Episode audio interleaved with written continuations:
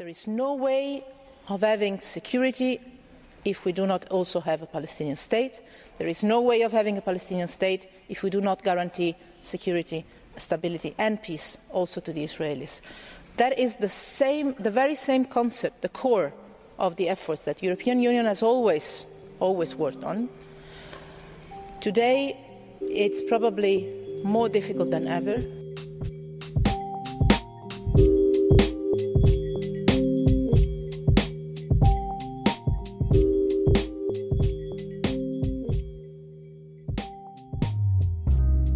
Willkommen beim Völkerrechtspodcast, unser Podcast zur Wissenschaft und Praxis des internationalen Rechts.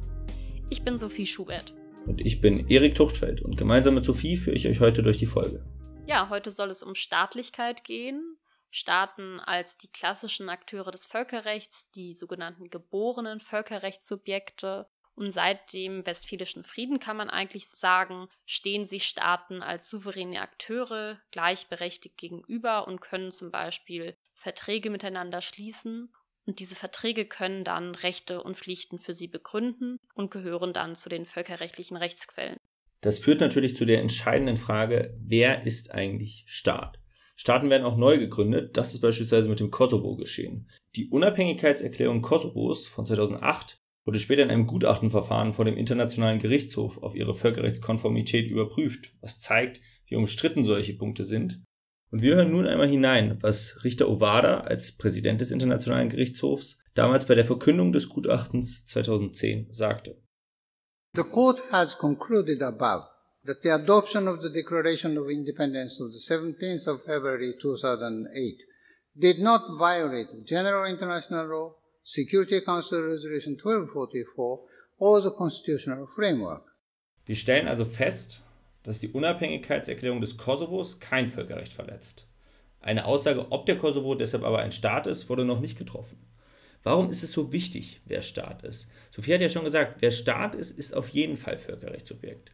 Aber nicht nur Staaten sind Völkerrechtssubjekte.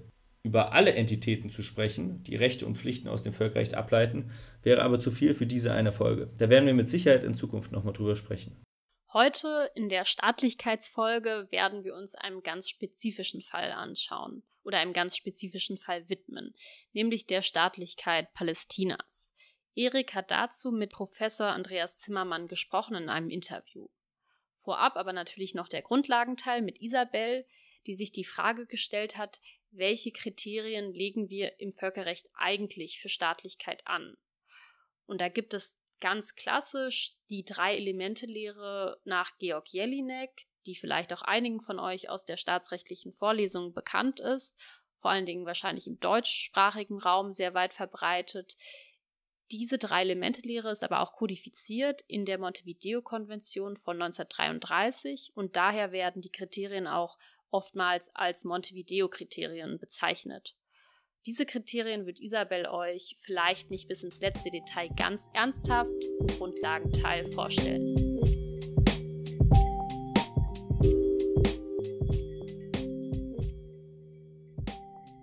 Geht es euch auch so? Steht ihr vielleicht gerade vor oder mitten in der Vorbereitung fürs erste oder zweite Staatsexamen und fragt euch zwischendurch, ob ihr euch das alles wirklich antun wollt, nur um am Ende staatlich anerkannte Juristinnen zu sein? Müsste es nicht einen einfacheren Weg geben? Als sehr serviceorientierter Podcast möchten wir euch heute eine Alternative dazu aufzeigen. Nämlich, ihr könntet auch euren eigenen Staat gründen und euch dann ein Staatsexamen überlegen, das vielleicht besser euren Vorstellungen entspricht. Was ihr dazu bräuchtet, ist völkerrechtlich in den sogenannten Montevideo-Kriterien, von denen ihr auch nochmal im Interview etwas hören werdet, ähm, festgelegt. Und das ist relativ übersichtlich eigentlich. Das erste und wahrscheinlich auch schwierigste, was ihr bräuchtet, wäre irgendeine Form von Staatsgebiet. Das heißt, ihr müsstet ein Fleckchen Erde für euch finden. Was man dafür wirklich jetzt braucht, ist teilweise aber auch gar nicht so eindeutig. Beispielsweise gibt es die, das berühmte Beispiel der Republik Sealand, die auf alten Militärplattformen in internationalen Gewässern in der Nordsee steht. Das ist ja schon mal was. Ähm, da ist aber die Frage natürlich, ob so ein künstliches Gebilde reicht und ob es nicht etwas sein muss, was ein bisschen organischer aus dem Erdboden hervorgeht. Aber gleichzeitig wissen wir ja auch, dass durch den Klimawandel beispielsweise viele Staaten im Pazifik oder Staaten in Küstennähe wie Bangladesch davon bedroht sind, große Teile ihres Staatsgebiets oder auch ihr komplettes Staatsgebiet nach und nach zu verlieren und das oder das eventuell künstlich wieder aufstocken, anschaffen müssen. Und wo denke ich, kein anderer Staat sagen würde, dadurch verliert ihr automatisch dann eure äh, Staat sein. Das heißt, das ist nicht unbedingt das Problem, aber natürlich sind solche Militärplattformen auch nicht unbedingt leicht dran zu kommen. Das heißt, vielleicht müsstet ihr noch was eine andere Möglichkeit überlegen, nämlich Sezession. Das heißt, ihr müsstet von einem bestehenden Staat einen Teil als nun unabhängigen Staat er, ähm, erklären, also eure Wohnung oder eure Ecke der Bibliothek.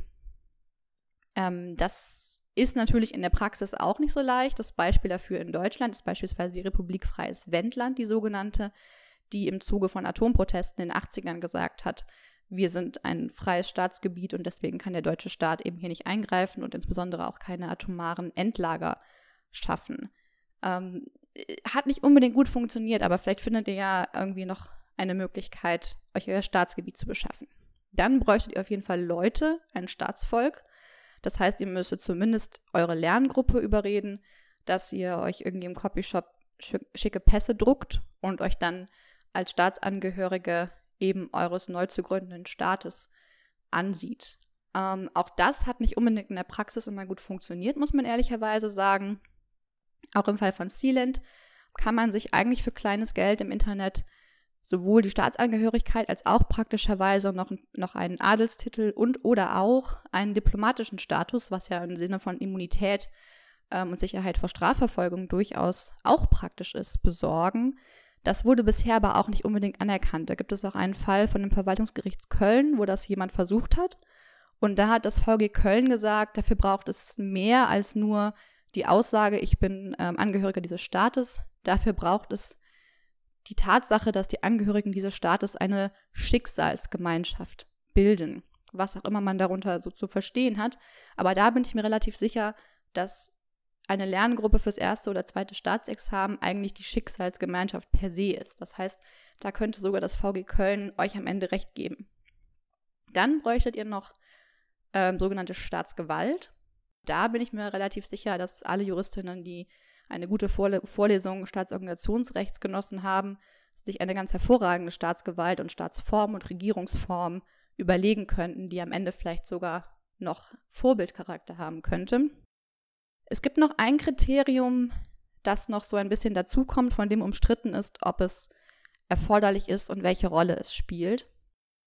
Und es ist leider auch das, was man im Jurastudium oft am wenigsten bekommt, und das ist die Frage von Anerkennung.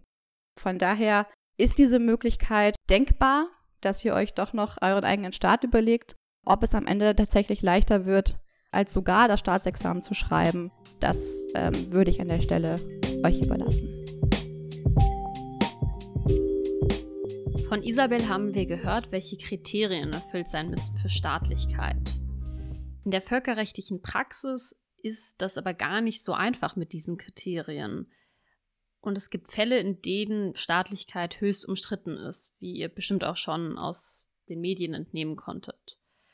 Dazu hatten wir ein Beispiel Ton zum Kosovo, aber es gibt auch einen anderen sehr umstrittenen Fall und das ist die Frage der Staatlichkeit von Palästina. Palästina wird zum Beispiel als Staat nicht anerkannt von Deutschland, von den USA, aber auch von Israel und auch von einigen anderen Staaten nicht. Bei dem Streit um die Staatlichkeit von Palästina ist insbesondere umstritten, inwieweit die palästinensischen Behörden genug Staatsgewalt haben, um als Staat anerkannt zu werden. Und daher ist auch die Frage relevant geworden, ob man einzelne Elemente der drei Elemente-Lehre durch andere eventuell ersetzen kann und warum die Staatlichkeit im Fall Palästinas so umstritten ist und auch, ob sich das eventuell in Zukunft ändern könnte oder wie es sich auch schon verändert hat, hat Erik im Interview mit Professor Andreas Zimmermann besprochen.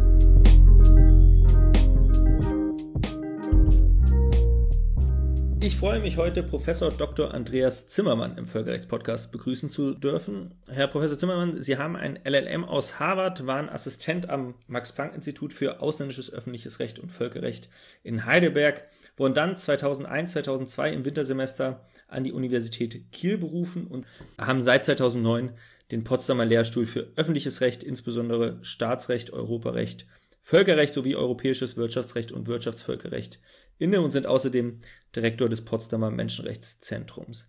Sie sind, das wird vielleicht für unsere Unterhaltung von besonderer Bedeutung sein, insbesondere äh, waren Sie auch öfter Counsel in verschiedenen Verfahren vor dem Internationalen Gerichtshof in Den Haag, äh, sind jetzt auch involviert in Verfahren vor internationalen Gerichten, in denen es auch um die Staatlichkeit Palästinas geht und haben auch selbst zwei Jahre in Palästina gelebt. Vielen Dank, dass Sie heute hier sind. Vielen Dank, ich freue mich, hier bei Ihnen sein zu dürfen. Wir werden heute in diesem Interview vor allen Dingen über die Staatlichkeit Palästinas sprechen. Nun hat, das ist vielleicht die letzte äh, internationale das letzte internationale Ereignis, in dem das auch größer Thema war. Im Februar diesen Jahres die Vorverfahrenskammer, die Pre-Trial Chamber des Internationalen Strafgerichtshofs entschieden, dass Palästina ein Staat im Sinne des Rom-Statuts sei. Vielleicht können Sie einmal sagen, was heißt das? Und zum Zweiten, wie finden Sie das? Halten Sie das für richtig? Das äh, römische Statut, also das Gründungsinstrument des Internationalen Strafgerichtshofs, sagt uns ja, dass nur Staaten Vertragspartei werden können und dass auch nur Staaten ansonsten ad hoc die Zuständigkeit des äh, Strafgerichtshofs anerkennen können. Palästina hatte 2008 bereits erstmals versucht, dies zu tun und äh, einige Zeit später hatte dann die Anklagebehörde gesagt, diese äh, Anerkennung der Zuständigkeit im Jahr 2008 sei unwirksam, weil damals noch Palästina im System der Vereinten Nationen nicht als Beobachterstaat angesehen wurde, sondern als bloßer Beobachter. Und dieser Status Palästinas in den Vereinten Nationen hatte sich ja dann 2012 geändert. Die Generalversammlung hatte ja 2012 Palästina dann als Beobachterstaat sozusagen anerkannt in Anführungszeichen. Und daraufhin war dann Palästina 2014 äh, auch Vertragspartei geworden, war beigetreten. Und zu diesem Beitritt hatte es dann nur von zwei Vertragsparteien des römischen Statuts eine Gegenerklärung abgegeben mit der These, da Palästina kein Staat sei, dürften sie oder könnten sie auch nicht dem römischen Statut beitreten. Ich halte im Ergebnis diese Entscheidung für richtig. Warum halte ich sie für richtig? Weil es eine sehr ausführliche Praxis gibt im System des römischen Statuts, wo, wo äh, die Staatlichkeit Palästinas anerkannt worden ist. Wie bereits erwähnt, nach dem Beitritt Palästinas hatten nur zwei Staaten überhaupt äh, einen, eine Objection, einen Einspruch eingelegt. Die übrigen Staaten schienen offenbar davon auszugehen, dass Palästina beitreten könne und wie erwähnt, können nur Staaten Vertragspartei werden. Außerdem hatte Palästina seitdem dann auch Beiträge gezahlt zum Haushalt der, des, äh, des Strafgerichtshofs. Es war in der ASP, in der Assembly of States Parties vertreten, hat dort immer mitgestimmt. Es war auch in, den, in das sogenannte Bureau gewählt worden, also als Teil der, des Verwaltungsorgans der ESP hineingewählt worden, hatte an Wahlen von Richterinnen und Richtern teilgenommen. Und dies nimmt die Vorverfahrenskammer dann zum Anlass zu sagen, jedenfalls für die Zwecke des römischen Statuts sei Palästina ein Staat und habe damit auch die Zuständigkeit begründet äh, des Strafgerichtshofs für mögliche Kriegsverbrechen, Verbrechen gegen die Menschlichkeit oder Völkermordhandlungen, die auf dem Gebiet Palästinas begangen werden.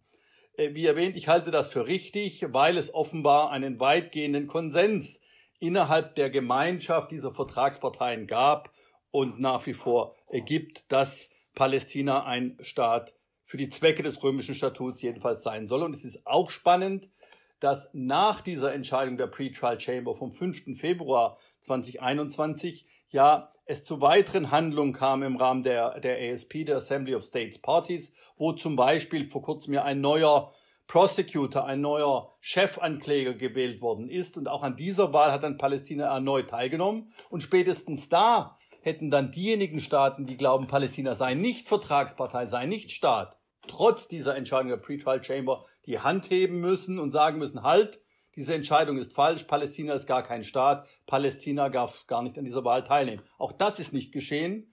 Also auch eine ex post facto dann nochmal Bestätigung, wenn man so möchte, implizite Bestätigung der Eigenschaft Palästinas als Vertragspartei, als Vertragsstaat des römischen Statuts. Sie haben es jetzt selbst betont in Ihren Ausführungen und genauso macht das ja tatsächlich auch die Pre-Trial Chamber, dass sie sagt, Palästina ist ein Staat im Sinne des Rom-Statuts. Aber ist das konsequent? Kann jemand ein Staat im Sinne eines Statuts sein oder ist ein Staat nicht ein allgemeiner völkerrechtlicher Begriff? Entweder ist eine Institution ein Staat oder sie ist kein Staat.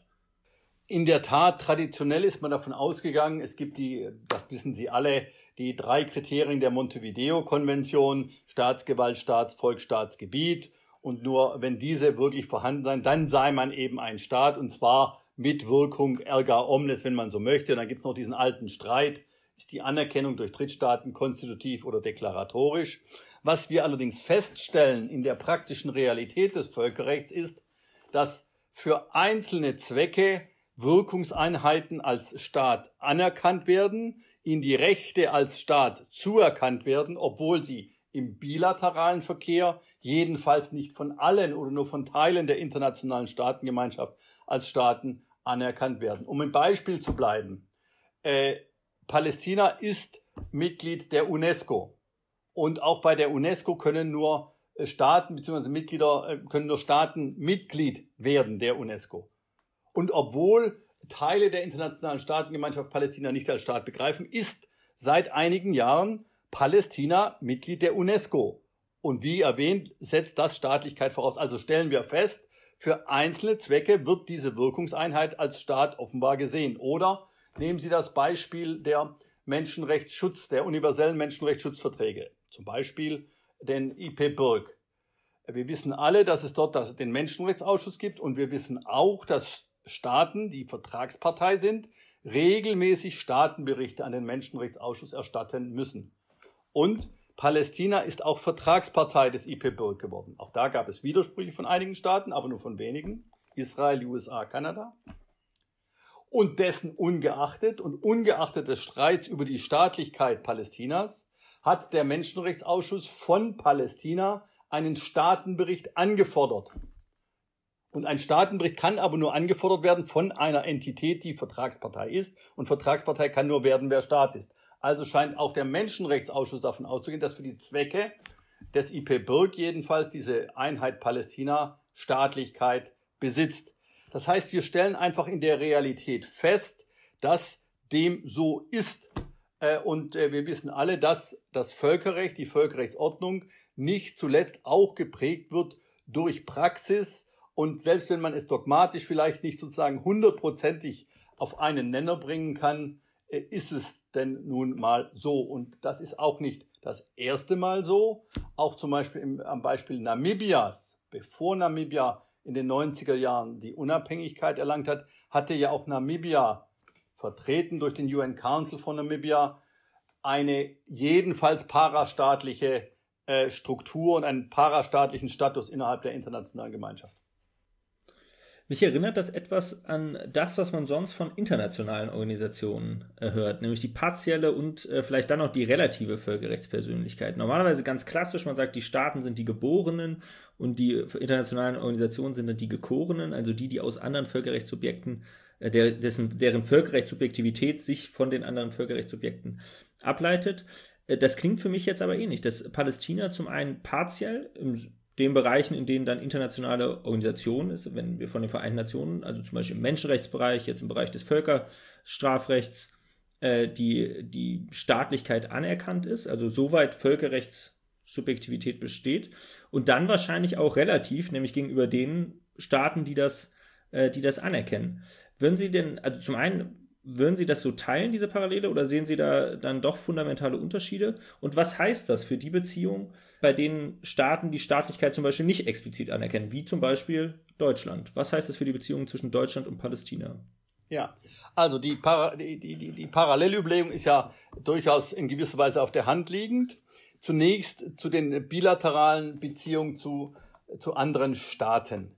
Es ist zunächst unstreitig, dass diejenigen Staaten, die Palästina als Staat anerkannt haben, sei es ausdrücklich, sei es implizit, und das sind in etwa 130 Staaten dieser Erde, dass in deren Verhältnis, also etwa im Verhältnis zwischen Honduras und Palästina, unstreitig gestellt ist, dass Palästina ein Staat ist, mit der Folge, dass Honduras Palästina alle Rechte einräumen muss, die sich nach Völkergewohnheitsrecht oder nach Vertragsrecht für einen anderen Staat ergeben. Insoweit unproblematisch. Die Frage ist, wie ist es im Verhältnis zu den, sagen wir mal, 60 nicht anerkennenden äh, Drittstaaten? Da ist es dann eben streitig, etwa zwischen der Bundesrepublik Deutschland, die Palästina bis heute nicht oder noch nicht anerkannt hat, und Palästina auf der anderen Seite, die von sich behaupten, sie seien ein Staat. Und wir wissen alle, dass es typischerweise im Völkerrecht keine zwingende Zuständigkeit eines internationalen Streitschlichtungssystems gibt. Das heißt, es bleibt dann streitig gestellt, äh, bis es eben zu irgendwie einer Entscheidung durch ein internationales Gericht kommt oder bis sich etwa die Frage vor einem nationalen Gericht stellt, wo dann ein nationales Gericht entscheiden müsste, ist es denn nun ein Staat oder nicht. Das ist zum Beispiel die Frage, nehmen Sie an, ein, ein Palästinenser, der sich in Deutschland um die Einbürgerung bemüht. Und es gibt unterschiedliche Regelungen, je nachdem, ob sie staatenlos sind oder ob sie eine andere Staatsangehörigkeit besitzen. Und nehmen Sie an, jemand beantragt die Einbürgerung mit der These, er sei staatenlos, obwohl Palästinenser. Und in dem Verwaltung, und die Behörde lehnt die Einbürgerung ab. Und in dem äh, verwaltungsrechtlichen Verfahren stellt sich dann als Vorfrage die Frage, ist Palästina ein Staat oder nicht, besitzt diese Person eine Staatsangehörigkeit für die Zwecke des deutschen Staatsangehörigkeitsrechts. Also auch nationale Gerichte können mit dieser Frage als Vorfrage äh, befasst werden. Im Übrigen wird natürlich in konkreten Situationen dann, äh, weil man sich eben nicht einigen kann, das umgangen. Nehmen Sie an, es gibt ja vertragliche Beziehungen zwischen der Bundesrepublik Deutschland und ja, der Entität Palästina, etwa im Bereich der Entwicklungszusammenarbeit. Und natürlich möchte die Bundesrepublik Deutschland diese Verträge auf keinen Fall mit einem Staat Palästina abschließen. Und andererseits will der Staat Palästina, der sich selbst als Staat begreift, in einem solchen Vertrag nicht anerkennen, dass er kein Staat ist. Und dann finden wir auch öffentlich zugänglich Dokumente, wo dann Verträge abgeschlossen werden zwischen etwa der Bundesregierung oder einem einzelnen Bundesministerium und dem entsprechenden Ministerium, the Palestinian Ministry of Water or of Local Communities or whatever.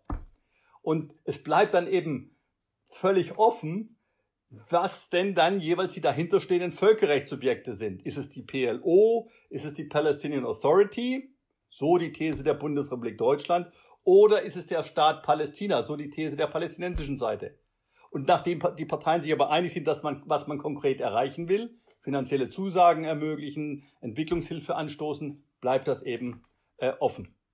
Und das ist sozusagen die Frage, gegenüber wem äh, sozusagen die Staatlichkeit dann besteht. Aber es kann, das ist ja auch äh, bekannt, äh, es gibt ja im Moment dieses anhängige Verfahren vor dem Internationalen Gerichtshof wo Palästina klagt gegen die USA wegen der behauptetermaßen völkerrechtswidrigen Verlegung der äh, US-amerikanischen Botschaft nach Jerusalem.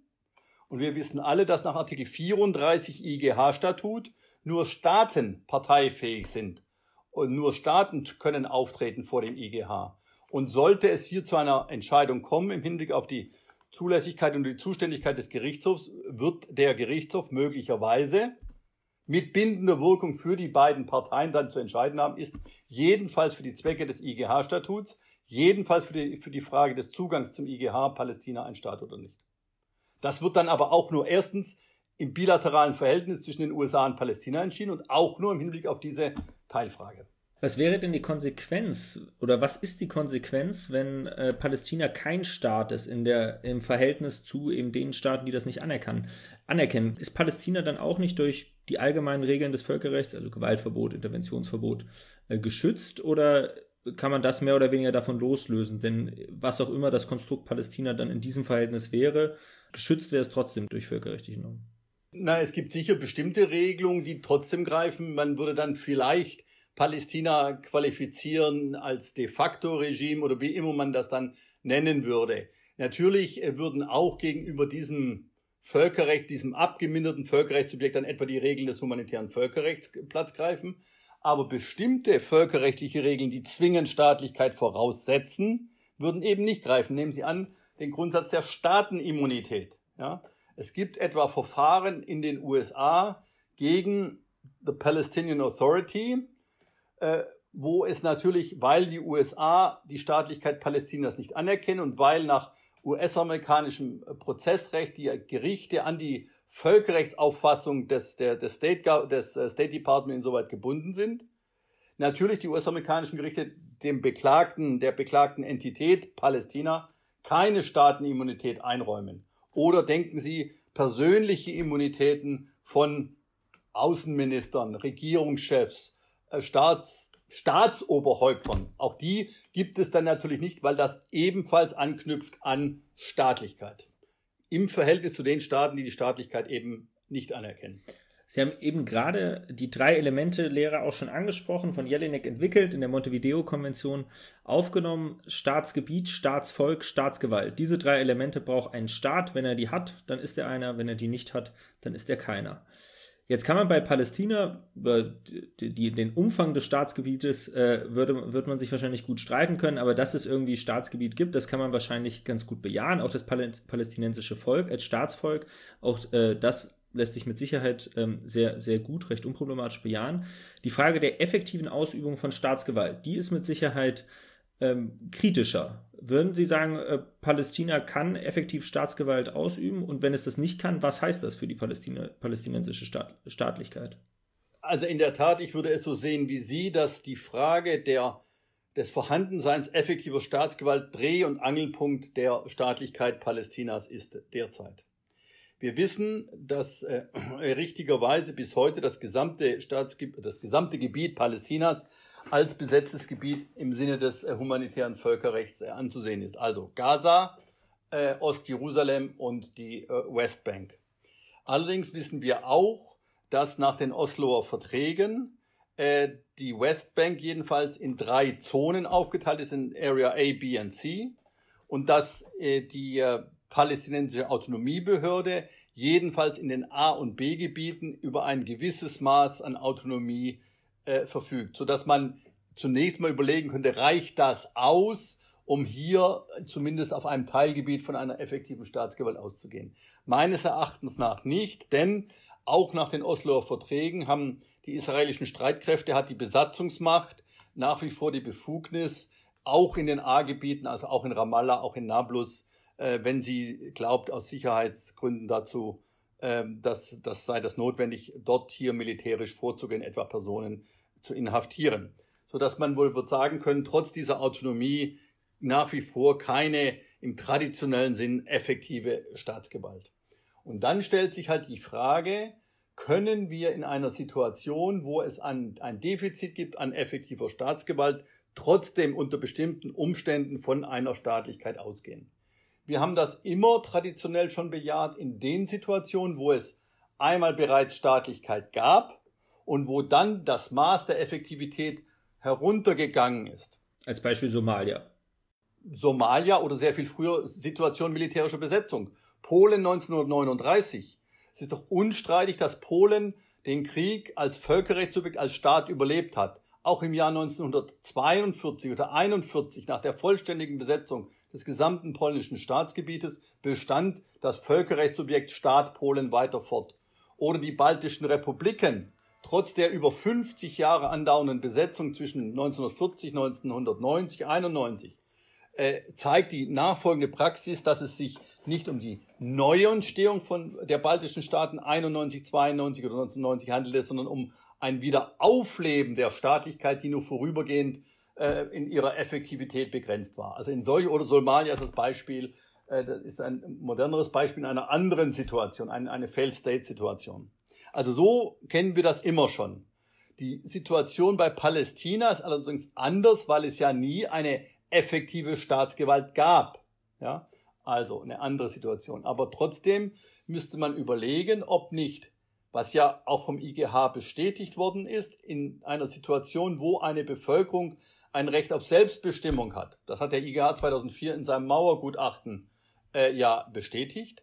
Und wo aber die Besatzungsmacht Israel das palästinensische Volk durch die Besatzung daran hindert, äh, ihr Selbstbestimmungsrecht in der Form der Ausformung, der Ausbildung eines eigenen souveränen Staates zu hindern, ob nicht in dieser Überlegung eine fehlende Effektivität oder ein stückweises Fehlen von Effektivität ersetzt werden kann, ausgeglichen werden kann durch ein höheres Maß an Legitimität. Auch nochmal das Beispiel äh, Namibia. Namibia war etwa Vertragspartei der Seerechtskonvention geworden. Namibia, vertreten durch den UN Council for Namibia, hat, war der, der Rassendiskriminierungskonvention beigetreten etwa, ja. Obwohl natürlich bis 1994 die effektive Staatsgewalt im Gebiet von Namibia durch die Republik Südafrika ausgeübt worden ist. Also wir kennen solche Übergangssituationen, äh, wo man jedenfalls eine Entwicklung hin zu einer Staatlichkeit erkennen kann, trotz eines geringeren Maßes an Effektivität oder eines kom kompletten Fehlens effektiver Staatsgewalt. Vielleicht, wir kommen langsam zum Ende des Interviews, noch ein kurzer Blick in die Glaskugel. Das sind sehr interessante Ausführungen, die Sie gerade gemacht haben. Glauben Sie, dass der IGH zum Beispiel in dem Verfahren, was Sie angesprochen haben, zwischen den USA und Palästina auf solche Überlegungen eingehen wird? Oder wird er sich eher, ähnlich wie das der Internationale Strafgerichtshof gemacht hat, darauf beschränken, dass man sagt, ähm, jedenfalls Beobachterstaat bei den Vereinten Nationen, da ist das Wort Staat enthalten und damit Staat im Sinne des IGH-Statuts? Ja, also äh, das ist ja wirklich in der Tat äh, Kaffeesatz lesen oder in die Glaskugel gucken, je nachdem, wie, was Ihre bevorzugte Methode für die, die, die, den Blick in die Zukunft ist. Vielleicht zwei Überlegungen. Zum einen ist der Internationale Gerichtshof das Hauptrechtsprechungsorgan der Vereinten Nationen.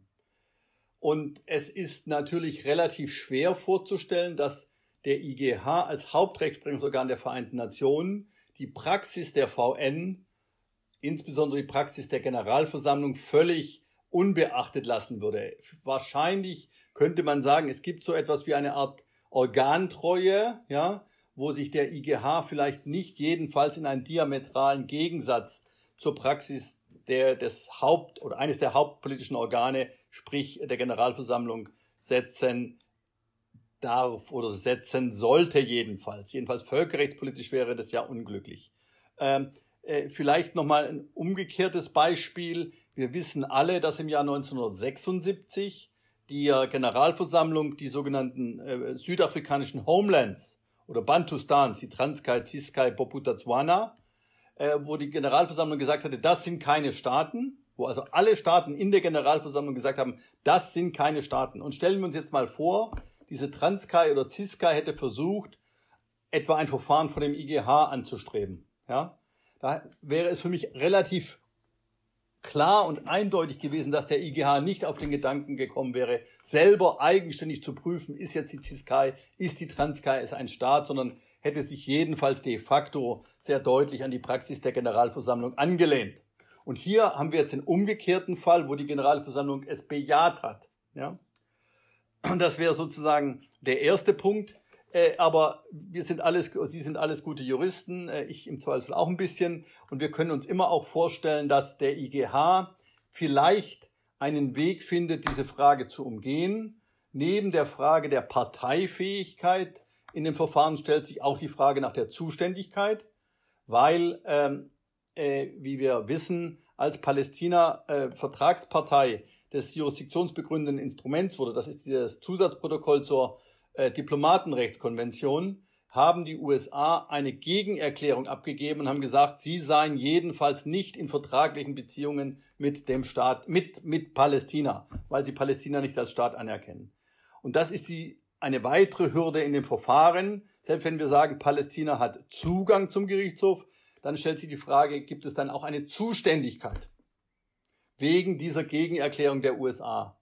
Und es ist nicht völlig von der Hand zu weisen, dass der IGH möglicherweise auf den Gedanken kommen könnte, die Prüfungsreihenfolge umzudrehen, anders als gu gute deutsche Juristinnen und Juristen es tun würden. Erst prüfen wir die Parteifähigkeit, dann prüfen wir die Zuständigkeit, dann prüfen wir die Merits, sondern sagen wir, na ja, wir prüfen mal vorab, sind wir überhaupt zuständig? Und dann sagen wir, wir sind gar nicht zuständig, sodass wir die Frage der Parteifähigkeit, das heißt Staatlichkeit, vielleicht gar nicht werden prüfen müssen wenn er das, wenn er die Zuständigkeit verneint. Das wäre vielleicht auch eine Option für den IGH, diese äh, nicht ganz einfache und politisch ja nicht unheikle Frage der Staatlichkeit zu umgehen. Herr Professor Zimmermann, das war sehr, sehr interessant für mich. Ich habe viel gelernt. Vielen Dank für das Gespräch. Ich danke Ihnen und äh, wir, wir bleiben am Ball und verfolgen, was sich weiter noch entwickeln wird. Das tun wir auf jeden Fall. Dankeschön.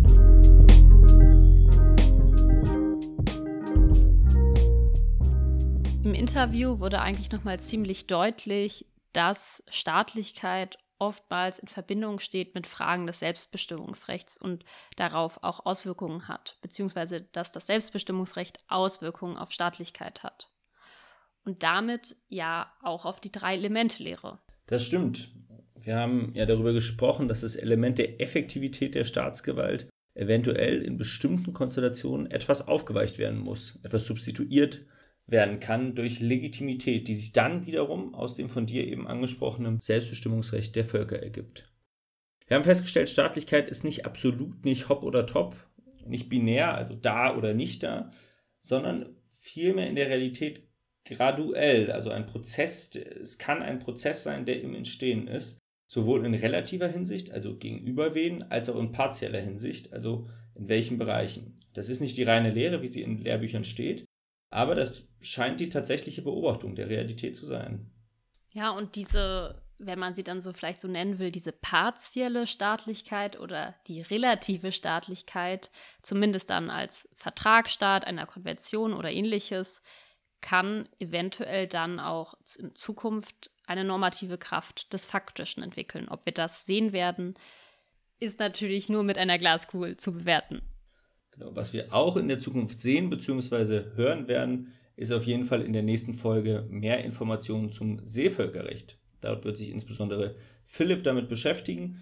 Wir freuen uns jetzt am Ende dieser heutigen Folge wie immer über Feedback, Anregungen und Kommentare, gerne auf Social Media oder per Mail an podcast.völkerrechtsblog.org. Vielen Dank und macht's gut. Tschüss, bis zum nächsten Mal. Der Völkerrechtspodcast ist ein Projekt des Völkerrechtsblogs und wird von Philipp Eschenhagen, Isabel Liszewski, Sophie Schubert und Erik Todfeld produziert. Technische Unterstützung leistet Anna-Sophia Tiedecke.